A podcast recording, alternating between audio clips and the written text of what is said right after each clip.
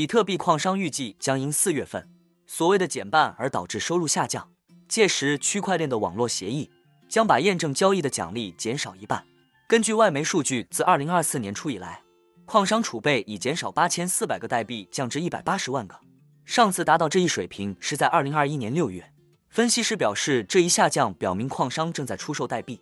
FinX 数字资产研究主管则表示，矿商已开始出售更多代币，以优化资产负债，并未在四月份奖励减半的利润增长困难时期提供资金。减半后规模将变得更加重要。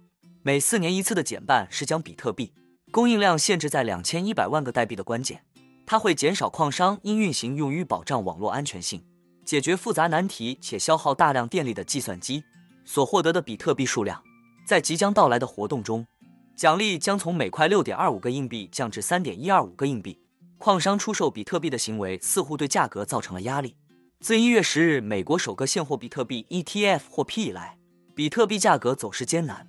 在此期间，比特币价格已下跌约百分之六，至四点三万美元左右。据外媒数据显示，自 ETF 获批以来，已有三千六百一十七个比特币从矿商账户转移到了交易所。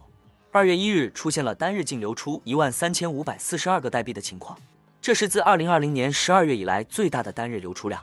加密货币交易所 Bitfinex 在最近的一份报告中写道，矿商似乎正在出售其持有的比特币，以购买更高效的采矿设备。收入的减少尤其可能影响规模较小的采矿业务，甚至导致他们破产。小型比特币矿商会动用他们的比特币储备来集资，但较大的公司一直在利用现金。储备并通过出售股票来募集资金。美国最大矿商马拉松数字控股公司表示，他将出售过去储备的比特币来支付运营费用。但自去年遏制债务以来，该公司一直在增加现金和比特币头寸。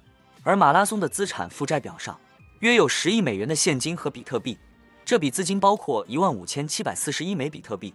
这样的资金库是我们在面临比特币历史价格周期重演时具备良好的应对能力。或者在行业压力之下抓住整合机遇。二零二三年，比特币价格反弹了百分之一百五十七，这一增长得益于美国现货 ETF 的推出所带动的需求扩大，以及市场普遍认为减半将对代币价格形成支撑的传统观点。然而，在二零二四年，这种最大的数字资产的涨势却有所放缓。那我们今天的内容就先分享到这里。如果您有房产买卖委托或是相关问题，都欢迎留言私讯我。那我们下一支影片见了，拜拜。